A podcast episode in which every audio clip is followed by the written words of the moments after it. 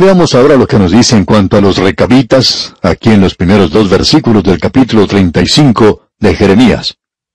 Palabra de Jehová que vino a Jeremías en días de Joacim, hijo de Josías, rey de Judá, diciendo, Ve a casa de los recabitas y habla con ellos, e introdúcelos en la casa de Jehová, en uno de los aposentos, y dales a beber vino. Es decir, que ellos fueron traídos para la celebración de la Pascua. Ellos aún son fieles a Dios. ¿Y quiénes son estos? Bueno, leamos el versículo 16.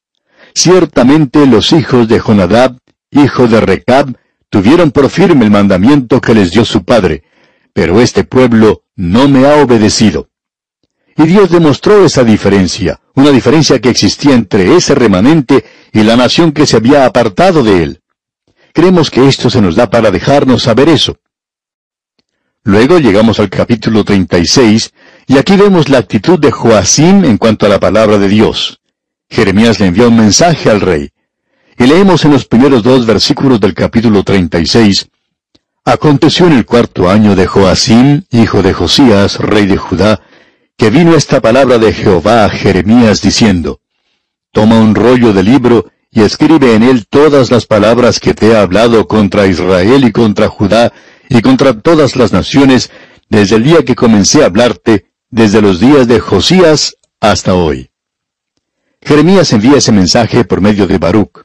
Y en el versículo 18 del capítulo 36 leemos, Y Baruch les dijo, Él me dictaba de su boca todas estas palabras, y yo escribía con tinta en el libro. Y ahora se lo llevan al rey. Y en los versículos 22 y 23 de este capítulo 36 leemos, Y el rey estaba en la casa de invierno en el mes noveno, y había un brasero ardiendo delante de él. Cuando Jeudí había leído tres o cuatro planas, lo rasgó el rey con un cortaplumas de escriba y lo echó en el fuego que había en el brasero, hasta que todo el rollo se consumió sobre el fuego que en el brasero había. Eso es lo que él pensaba de la palabra de Dios. Joacim toma la palabra de Dios y la arroja al fuego. A él no le importaba eso, él no lo aceptaba, él tampoco la creía. Y sucede lo mismo hoy, amigo oyente. No nos impresiona hoy el que la Biblia sea el libro más vendido del mundo. Sí, pero ¿quién lo está leyendo de veras? La Biblia no está siendo leída hoy. Nosotros hemos tratado de comenzar algo que es muy difícil de mantener en marcha. Sin embargo, nos ha sorprendido la respuesta que hemos recibido. Con todo, reconocemos que hoy hay multitudes de personas que son tal cual fue Joacim. Ellos no prestan ninguna atención a la palabra de Dios. Y en el versículo 24 leemos, Y no tuvieron temor ni rasgaron sus vestidos el rey y todos sus siervos que oyeron todas estas palabras. Si usted opina que Dios se va a detener aquí, usted está equivocado, amigo oyente. Dios le dijo a Jeremías, yo quiero que tú escribas eso nuevamente y que se lo vuelvas a enviar a ellos.